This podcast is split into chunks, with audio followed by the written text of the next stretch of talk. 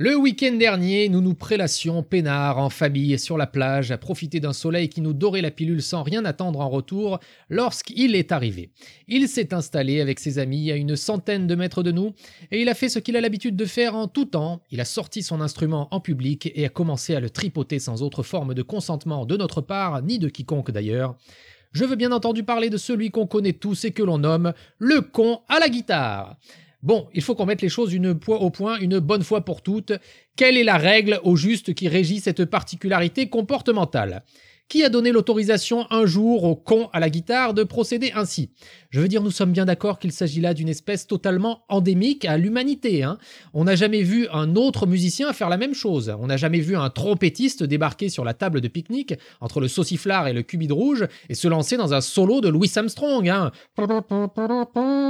Pas un violoncelliste, un flûtiste, un contrebassiste sortir son engin de son sac à dos. Alors ok, je vous le concède, l'espèce qui s'en approche le plus serait le pianiste, hein, qui se permet quelques écarts en soirée, briguant au passage tous les regards des dames et demoiselles assoiffées de clés de sol, mais c'est parce que le pianiste, il tombe nez à nez avec un piano au milieu du salon. À la rigueur, si on avait abandonné une guitare sur un rocher, je veux bien. Mais là, non, non Il la trimballe partout, sa guitare Des fois, tu y crois, tu espères, tu penses qu'il a oublié, mais non Il la déplie de sa poche arrière et c'est parti pour la discographie complète de Francis Cabrel et même pour d'autres arts. Vous avez déjà vu un peintre sortir son pinceau, une toile blanche, un chevalet, allez, foutez-vous tout sa poêle, là je sens l'inspiration, ou bien placez-moi deux, trois pommes, une poire sur un plateau, là je vais faire une nature morte. Un poète sauter sur une table pour déclamer du Apollinaire avec une marguerite entre les dents et un verre d'absinthe. Moi, par exemple, je fais de l'improvisation théâtrale. Je ne me suis jamais lancé au milieu d'une soirée à couper la musique.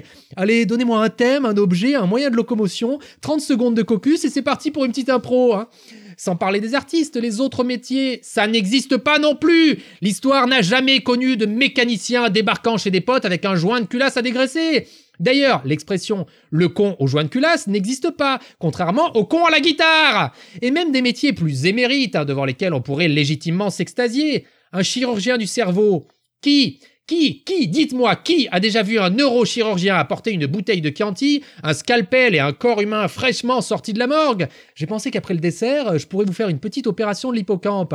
Mais allons-y, hein, pourquoi on se retient? Soyons tous le con à la guitare Moi, si j'étais acteur porno, je ferais la même. Au milieu du trivial poursuite, je balance le plateau par terre, je déboutonne mon 501 et je sors mes 24 cm pour partager ma passion avec les copains. Alors c'est ça, hein, aucun soutien pour ma passion. Ah, merci les amis, ah, merci, je retiens. Mais oui, retiens, retiens-toi et range ta putain de guitare avant que je la transforme en contreplaqué. Le con à la guitare, on le connaît tous, hein. On le connaît tous. Enfin, on le connaissait tous, quoi. Vous vous rappelez quand, quand il venait aux soirées, quand il y avait des soirées, qu'on chantait ensemble pendant qu'il grattait quelques notes? Il me manque un peu con à la guitare.